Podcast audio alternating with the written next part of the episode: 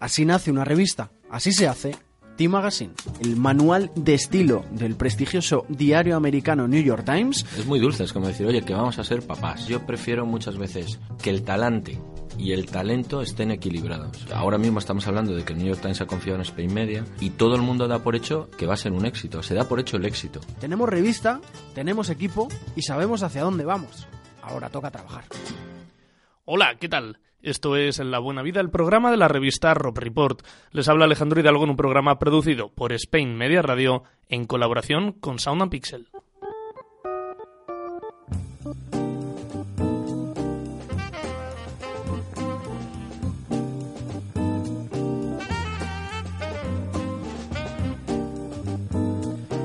Hoy en La Buena Vida personalizamos cada una de las aventuras que se hayan planteado realizar. Hace tan solo un mes tenía lugar en Madrid la feria de turismo Fitur y tuvimos la oportunidad de hablar con algunas de las mayores empresas del sector, además de descubrir algunos de los destinos de viaje más exclusivos. Precisamente de destinos exclusivos hablamos hoy. Qué difícil y tedioso es en ocasiones organizar un viaje. Y no hablemos ya si el destino que nos proponemos es de lo más exótico o desconocido para nosotros. Durante el programa de hoy les vamos a proponer que se olviden de todo eso pero no de viajar. Además, no hace falta que les cuente los famosos que se han vuelto los viajes de safari. Los amantes de la caza mayor lo saben mejor que nadie. Hoy en La Buena Vida les vamos a descubrir el precio que ciertas personas están dispuestos a pagar por cazar un león, un hipopótamo o un elefante, entre otros. ¿Se imaginan viajar con alguien que conoce el destino porque ha estado previamente? Eso es lo que les propone Elephant Travel. Preocupados por la calidad de sus viajes, en Elephant Travel los preparan a medida. Aseguran no proponer nada sin haberlo probado ellos antes. Y aunque no sea una agencia de las grandes, su destino se reparte, sus destinos se reparten por todo el mundo. Su director es Gonzalo Jimeno y se encuentra con nosotros aquí en la Buena Vida de Spain Media Radio. Muy buenas. Hola Alejandro, ¿qué tal? Un gusto estar aquí. El placer es nuestro. Viajar estaba diciendo que se puede hacer de muchas maneras. Y, desde Elephant Travel proponéis hacerlo de una forma premium, ¿no es así? Totalmente, así es. Eh, es más, nosotros desde Elephant muchas veces eh, eh, la definición que tenemos de viaje es un tanto distinta a lo que puedes ver en, en la media del sector, ¿no? nos especializamos en un nicho del mercado que es el de lujo y por tanto el de un viajero que no solo te exige muchísimo más que cualquier otro, sino que está buscando algo que va más allá del destino per se. Digamos que podríamos tener una diferencia entre lo que es un viajero que va buscando un viaje y no un cazador de destinos. Entonces, cuando nosotros trabajamos, lo que hacemos siempre es eh, entrevistar a la gente eh, para entender muy bien esa persona qué es, qué es lo que le gusta, qué es lo que no. Yo siempre decimos a los clientes, por ejemplo, eh, Alejandro, tú quieres ir mañana a hacer un safari a Kenia maravilloso, ¿no? Pues no es lo mismo el safari que diseñaremos para ti que para otra persona, porque sois diferentes. Entonces, cada persona tiene su ritmo, sus gustos, dónde has viajado antes marca mucho. Eh, la capacidad que tengamos de sorprenderte a la hora de diseñar un viaje viene marcada por tu propia experiencia viajera. Entonces, nosotros, eh, para empezar, no tenemos un catálogo de viajes que enseñar. Todos los viajes se diseñan desde cero y a medida eh, para cada cliente. Me está diciendo que Mm, si yo voy a la agencia, encargo un viaje a Kenia, no va a ser para nada el mismo viaje que puede encargar cualquier otra persona. ¿En qué se basan? ¿Qué parámetros son los que analizan para eh, construir, para crear un viaje personalizado? Pues mira, es, es muy. Tienes básicamente cuatro parámetros muy importantes a analizar. El primero es la ocasión. No es lo mismo un viaje de novios que un viaje de familia, que unas bodas de plata, que ir con los abuelos, o dejo a los niños con la abuela y nos vamos los dos a hacer un safari, ¿no? Entonces, la ocasión ya determina mucho el enfoque que le vas a dar a un viaje Viajar con niños ya te marca un ritmo y viajar sin niños te marca otro. Un viaje de novios vas pidiendo quizás un alojamiento con un poquito más de estética y encanto y a lo mejor llevas con niños lo que prima más es la comodidad y no necesitas el, digamos, la suite con la piscina privada, ¿no? Eso es número uno. Número dos es la persona. O sea, ¿quién es esa persona? Eh, lo que intentamos determinar nosotros es la zona de confort. Es decir, la capacidad. ¿Tú de qué cosas te acuerdas de un viaje? Eh, cuando vuelves del viaje. De la aerolínea, en dos años se te ha olvidado. Si el hotel era A o B, bueno, dentro de que el hotel está, tiene que estar muy bien, eh, tampoco. Te vas a acordar de las experiencias que hayas vivido. ¿Y por qué te acuerdas de ellas? Cuando tú vives una experiencia, normalmente te saca de tu zona de seguridad y genera una emoción. Si nosotros no determinamos bien tu zona de confort, puedes caer en un viaje soso o en el territorio de miedo. Por ejemplo, un safari. Un safari puedes ir en un 4x4 con tu cámara de fotos tu cerveza en la mano y viendo tus animales, haciendo tus... Y es una experiencia maravillosa. El que nunca ha tenido un león a cinco metros desde un coche sin puertas y sin techo es una experiencia muy emocionante. Si tú ya has estado en África, seguramente te propondríamos eso mismo, pero un safari andando. Entonces, lo que buscamos es que el nivel de experiencia, la intensidad de la experiencia, es lo que determina eh, de qué te vas a acordar, lo que va a hacer que el viaje sea realmente especial. Por eso no es tanto el destino, sino cómo vayas al destino. Claro, pero para hacer todo esto, lo estábamos comentando en, la introducción, es necesario conocer muy bien el terreno. Yo creo que es además una de las características que, más definen a vuestra agencia.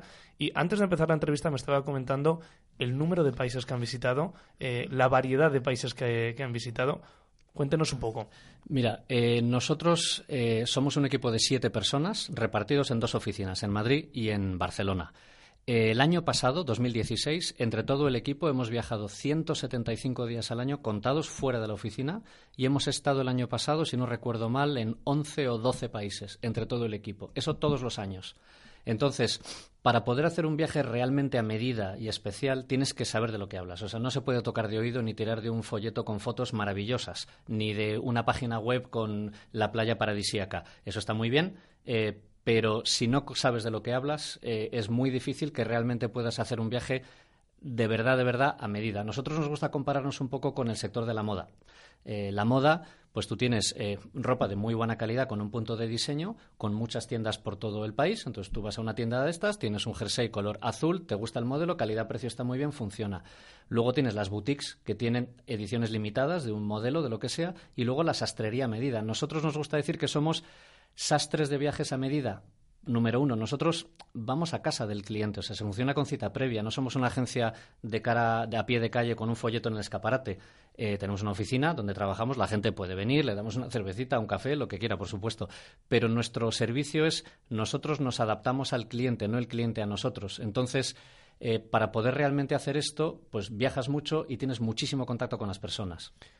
Todos estos viajes, eh, evidentemente, sirven para crear un catálogo, un catálogo que luego no existe ¿no? en el día a día, pero alguna vez os pide un cliente, mire, yo quiero viajar a este destino y no han estado. ¿Qué hacen? Les hacemos una pregunta que va a sonar un poco a chiste, pero tiene, tiene su miga. Em, si una persona nos dice, oye, mira, es que nos queremos ir a Kenia, yo les pregunto siempre, ¿cómo lo sabes si nunca has estado? Siempre hay la risa de jajaja, ja, ja, qué gracioso, pero en realidad lo que estoy preguntando es, me interesa muchísimo ver qué es para ti Kenia, porque nuestro trabajo es hacerlo realidad. Entonces, si tú Kenia lo ves tipo documentales de la BBC, pues yo ya sé que te necesitamos grandes paisajes, grandes manadas, safari fotográfico. Si has visto españoles por el mundo y has visto un Kenia desde dentro, a lo mejor el Kenia que tú estás pidiendo, entonces me interesa muchísimo entender la gente qué es Kenia para ti, porque cuando nunca has estado en un sitio trabajas con, una proyección, no con una realidad países que, que, les falte por conocer, que quieran añadir este año al catálogo? Empieza ahora mismo 2017, acaba de empezar. Pues mira, un destino al que le tenemos muchísimas ganas es Ecuador. Ecuador es un sitio que no hemos estado todavía, pero vamos, en cuanto podamos nos subiremos al avión y nos iremos. Ecuador empieza a tener una infraestructura ya, siempre hablando de lujo, infraestructura de hotelería y servicios de lujo ya relevante en la industria. Va a ser un gran competidor para Perú. Perú empezó siendo un destino de mochileros, ha ido evolucionando y ahora es, un, es una delicia de país para viajar a nivel servicios, a nivel hotelería, a nivel experiencias. Y Ecuador es como el siguiente que viene en la zona, ¿no? Ecuador te ofrece una variedad. Nosotros nos gustan mucho los destinos que ofrezcan viajes de contrastes. Por ejemplo, si tú en un safari el primer día que ves una cebra le vas a hacer mil fotos, el tercer día es una mula con rayas y es así, el ojo se acostumbra y entonces los viajes que son monotema, monoarqueología, monoselva, mononaturaleza, monoplaya, después de cinco o seis días la monotonía se apodera de ti, entonces nuestro trabajo es intentar buscar viajes donde estés tres días en la selva amazónica viendo una tribu de no sé qué con unos animales increíbles. Otro día vas a ver arqueología, otro un trekking a un volcán, otro a una estancia con un proyecto de rehabilitación de cóndores. Otro día te vas a hacer en un barco de lujo al Amazonas y en el mismo país has tenido cinco mini viajes. Y cuando vuelves de viaje ves tu colección de fotos y dices, qué bestia, o sea, en 12 días no me puedo creer que haya visto cosas tan, tan, tan diferentes y que, y que realmente me hayan impactado tanto.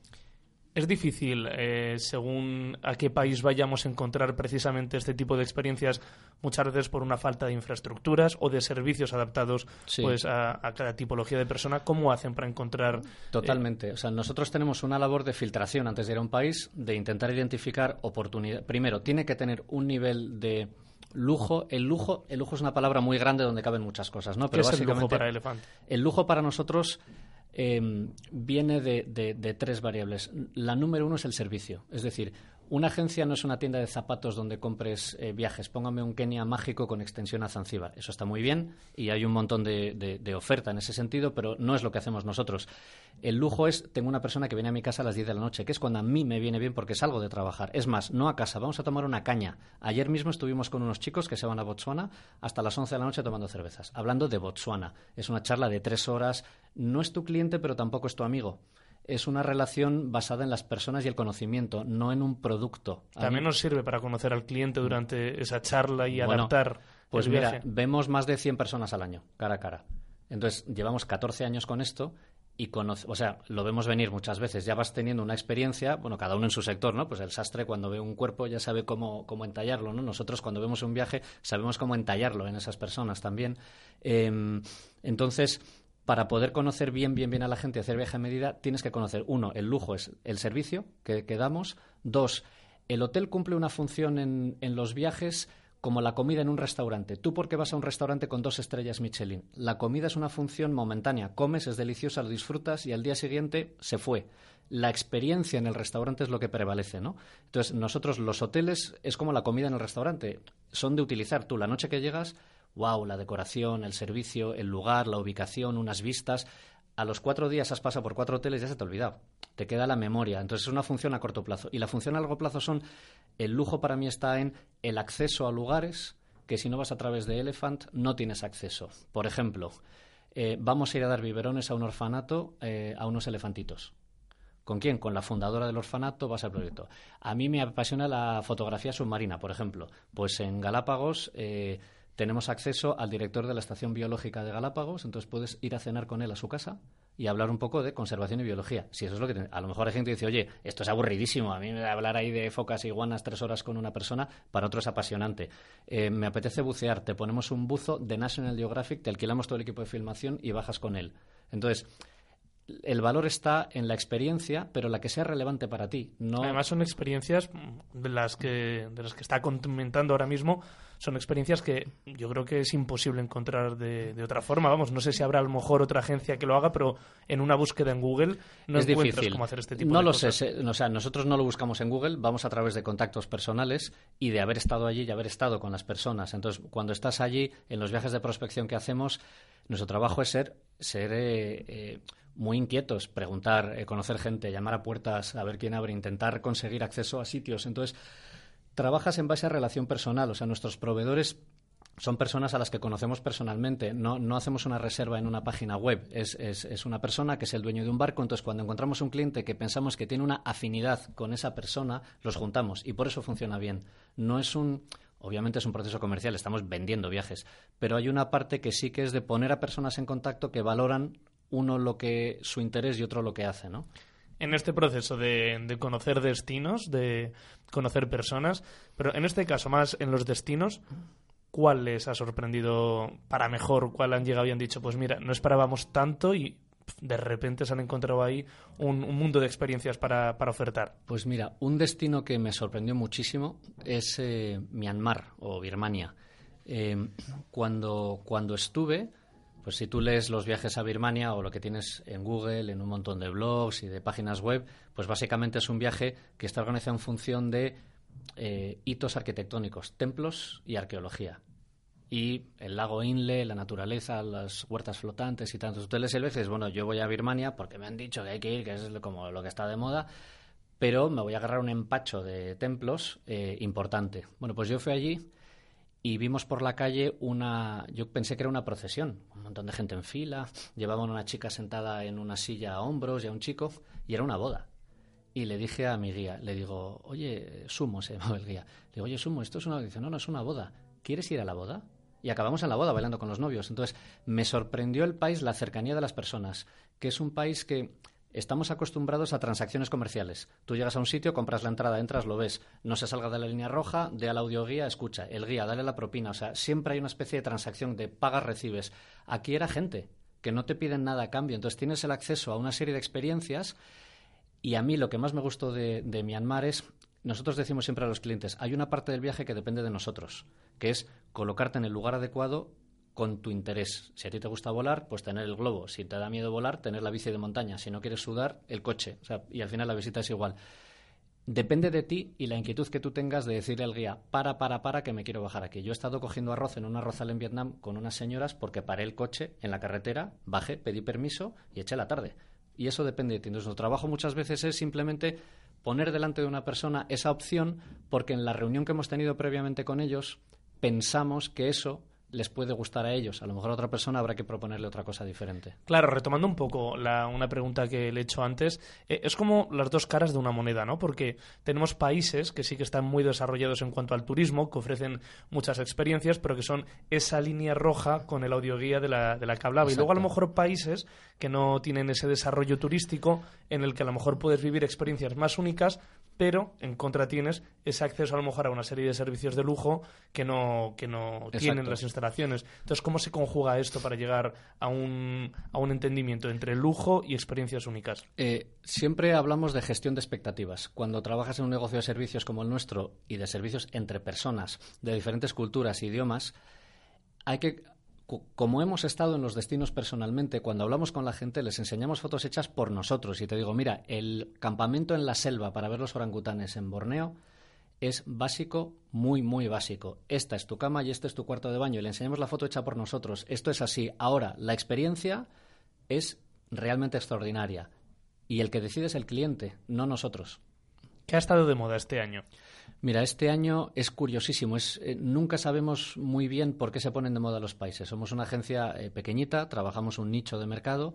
Entonces, no es una. Es muy difícil adivinar eh, por qué de repente este año Maldivas ha tenido un boom espectacular. Y de repente, pues hay años. Hombre, Maldivas siempre vendes Maldivas, viajes de novios, pero de repente hay mucha. Vendes paraíso, ¿no? Con Maldivas. Sí, justo, sí, sí, es como la postal. Yo quiero ir a vivir en la postal. Y vas y vives en la postal, tal cual. Eh, Japón y Maldivas ha sido una combinación que este año se ha vendido mucho. ¿Por qué? Pues no lo sabemos realmente, porque nosotros no, estamos haciendo anuncios en televisión ni una publicidad extraordinaria. Hay un efecto boca oído muy potente. Eh, hay un efecto programas de televisión muy potente, evento político. Cuba, por ejemplo, ahora tiene muchísimo tirón desde que fue Obama a Cuba y ha estado mucho en las noticias políticas y telediarios. Entonces la gente tiene esa ansiedad de hay que ir ahora antes de que lo estropeen. Digo, bueno, eh, Cuba va a estar siempre ahí y, bueno, todo. Bueno, Japón, por ejemplo, ahora con las Olimpiadas, con la asignación de, de Tokio como próxima ciudad olímpica, supongo que va a vivir un boom. ¿Cómo vivís desde una agencia de viajes ese boom? Mira, nos pasó con Sudáfrica con el Mundial de Fútbol.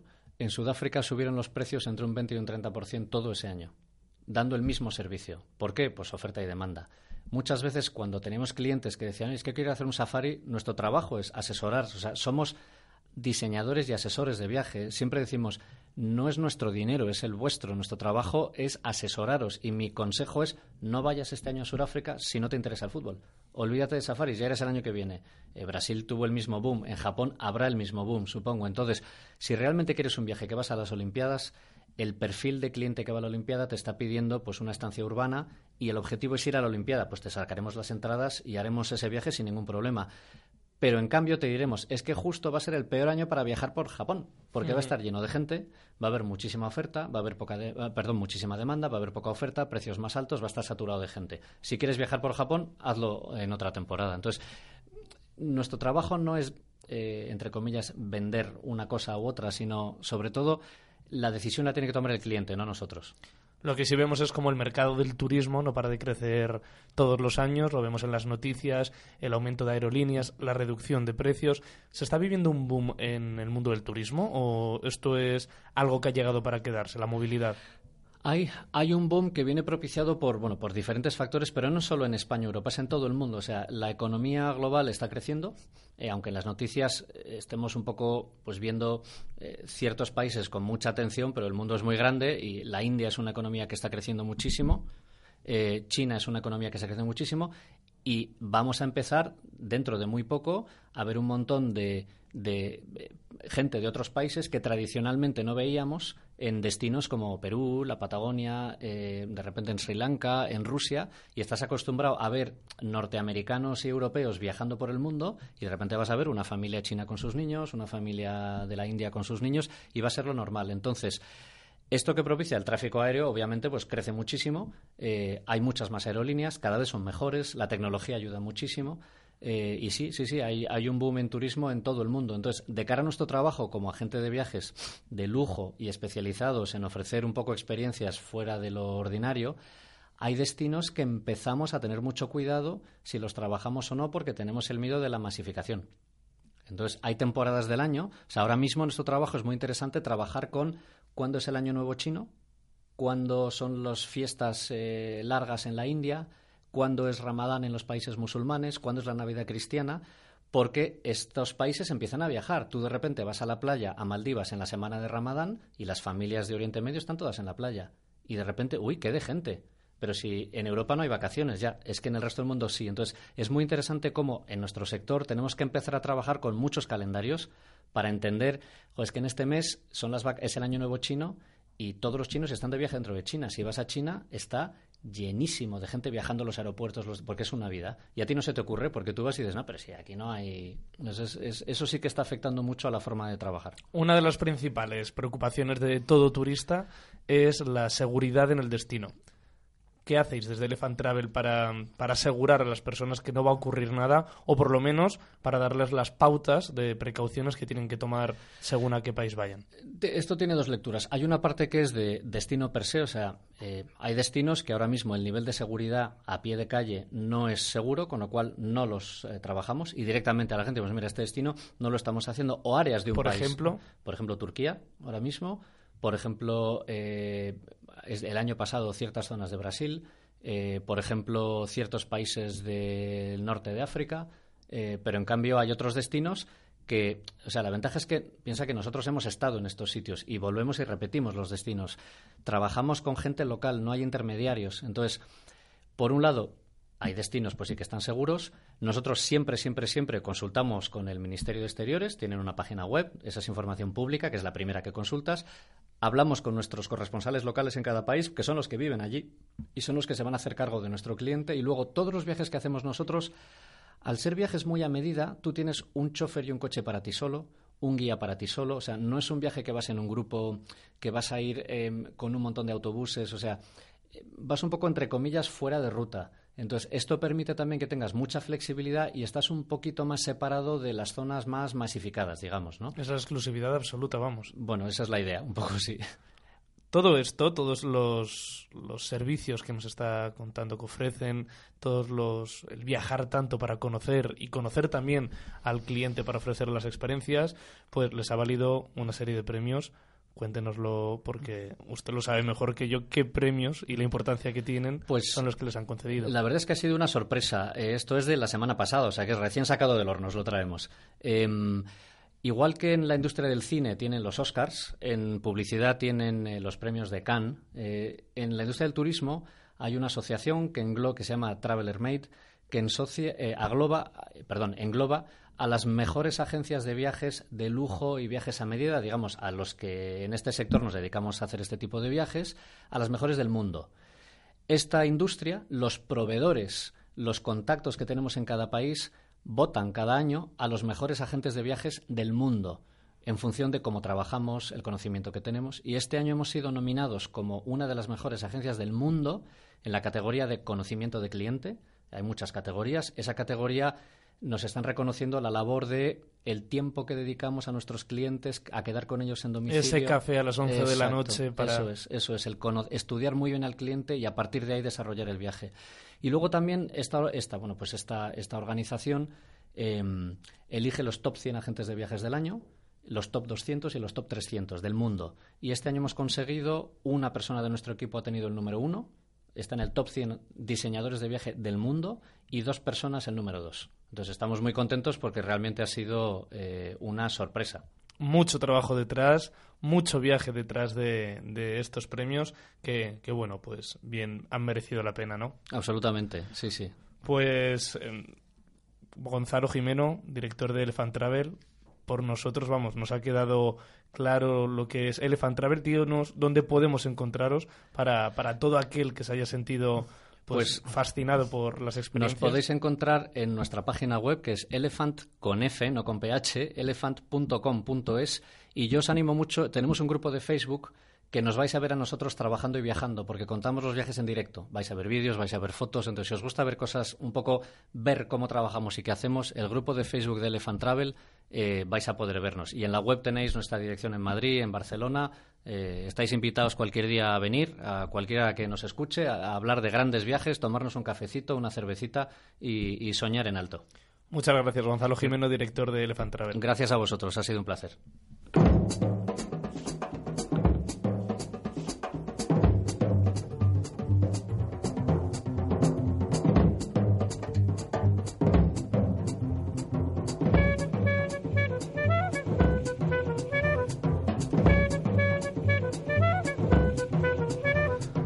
Se lo adelantábamos al principio del programa. Entre las opciones de turismo premium hay un sector que se decanta por los safaris de caza mayor. Uno de los destinos estrella de estos turistas es Sudáfrica.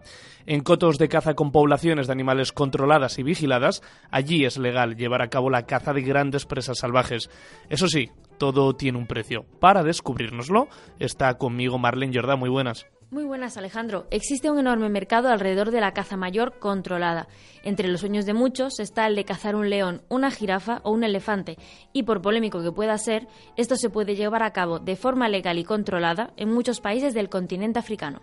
Esto, como decíamos Marlene, no es gratuito y según la presa que seleccione el cazador, los precios pueden alcanzar unas cifras astronómicas, ¿no es así? Bueno, la verdad es que los precios fluctúan mucho en función de la presa que seleccione el cazador. Uno de los más baratos es el mono berbet. En Sudáfrica se le considera una plaga por la ingente población del mismo, así que el coste de su caza es de tan solo 50 euros. Un poco por encima podemos encontrar animales tan variopintos como el chacal o el mono baboom, a los que se le pueden dar caza por unos 75 euros a cambio. Marlene, de momento no parecen presas muy exclusivas. Es que esas son las presas más económicas. En la parte media de la tabla podemos encontrarnos un oryx o un himala por unos 280 euros, una cebra común por unos 500 o un ñu por unos 800 euros. A partir de aquí y hasta llegar a los Big Fives, los cinco grandes mamíferos del continente africano, nos encontramos una gran variedad de animales con diferentes precios en función de su población, exotismo o demanda. Por ejemplo, Cazar una jirafa puede costar unos 2.800 euros. Un búfalo, dependiendo de su tamaño, va desde los 8.000 euros hasta los 13.000. O una cebra montañesa puede llegar hasta los 3.000 euros. Ya estamos viendo precios más elevados, pero los hay todavía más caros, Marlene. ¿Cuánto cuesta cazar uno de los grandes mamíferos africanos? Efectivamente, los hay más caros. Como bien dices, en la parte alta de la tabla están los cinco grandes mamíferos africanos, aunque no son los únicos con precios astronómicos. Un ejemplo es el de cazar un cocodrilo, con precios que parten desde los 11.000 euros y dependiendo de la edad, esta cifra se puede llegar a multiplicar. Un hipopótamo tiene un precio de 7.000 euros la pieza. El rinoceronte, también depende de su tamaño, puede llegarse a pagar por él unos 3.500 euros por cada pulgada. Oye, y seguro que una de las piezas más preciadas por los cazadores es el rey de la selva. ¿Cuánto tiene que pagar quien quiera hacerse con un león como trofeo? Y así es, el león es una de las presas más cotizadas. En su caso, dependiendo de si se caza un macho o una hembra, los precios varían. En el caso de hacerse con una leona, los precios se sitúan en unos 6.800 euros. Sin embargo, el precio del león macho, como su población es mucho menor, se puede llegar a pagar hasta 30.000 euros. Por último, el precio de abate más caro suele ser el del mamífero terrestre más grande del mundo, el elefante africano. El precio varía por países, pudiendo encontrarlo desde los 50.000 euros y llegando a pagar los 100.000 euros. Bueno, pues para los amantes de la caza ya saben, todo tiene un precio. Muchas gracias, Marlene. Oh. Hasta aquí el programa de hoy. Ya saben que nos pueden escuchar a través de nuestra web spainmediaradio.es y de nuestra aplicación para Apple y Android. También estamos en iVoox, SoundCloud y Spreaker con todos los programas de La Buena Vida y el resto de programas de Spain Media Radio. En redes sociales somos arroba Spain Media Radio, estamos en Twitter, en Facebook y en Instagram. En la técnica ha estado Raquel Cordonier. Yo les espero la semana que viene con más de La Buena Vida.